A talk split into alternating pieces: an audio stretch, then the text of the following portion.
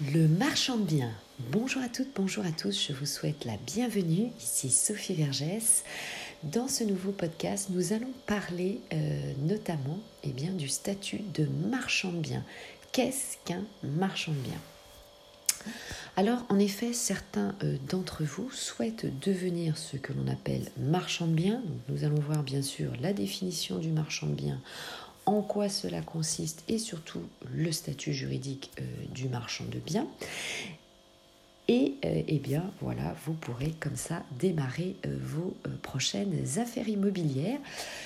Et puis, eh bien, pour d'autres investisseurs, c'est vrai que lorsque vous enchaînez des biens, il est possible eh bien, d'avoir des affaires que l'on vous propose et que justement vous pouvez faire en opération de marchand de biens. Euh, et euh, on va voir évidemment pourquoi et comment. Allez, c'est parti. Alors déjà la définition du marchand de biens.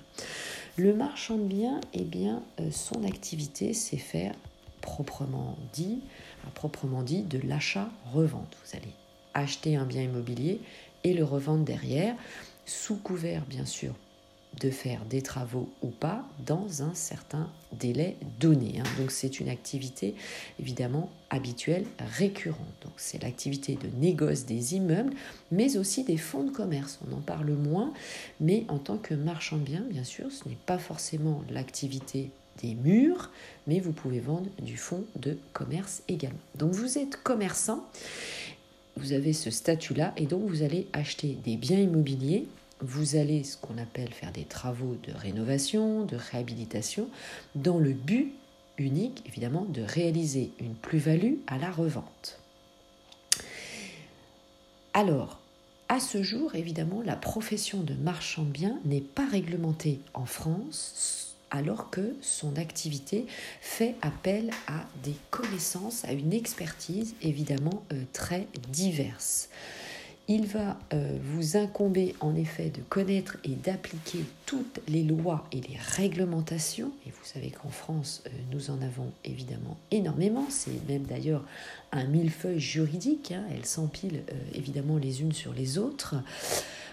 pour justement donc faire cette acquisition, ces achats, donc ces reventes, faire de la construction éventuellement, et puis surtout, eh bien, euh, vous allez, euh, alors quand je dis construction, c'est par exemple lorsque vous faites de la réhabilitation, vous allez peut-être faire euh, une extension du bâtiment, refaire la structure, etc., etc. Donc vous devez bien sûr connaître évidemment les règles d'urbanisme et vous allez aussi devoir connaître les règles de copropriété, la comptabilité de la copropriété, le syndic, hein, la gestion d'immeubles, etc., etc.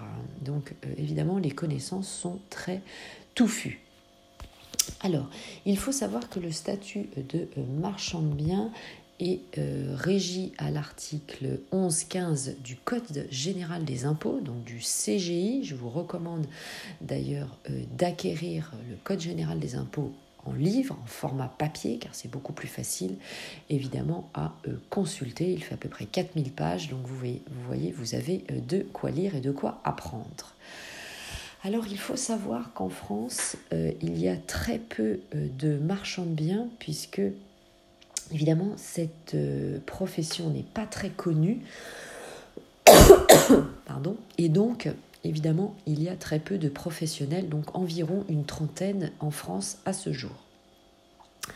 Alors, lorsque vous allez devoir exercer euh, cette activité, eh bien, il va vous falloir, évidemment, vous l'avez compris, créer une société, donc soit SARL, Société à responsabilité limitée, ou SAS, SASU aussi, Société à associés unique, hein, si vous êtes un seul associé, voire euh, plusieurs associés, évidemment, pour protéger euh, votre patrimoine, notamment puisqu'évidemment il y a des risques. Hein, et chaque opération immobilière, vous le savez, n'est pas sans risque qui pèse sur vous. Donc ce métier, évidemment, comme je vous le disais, est très peu connu.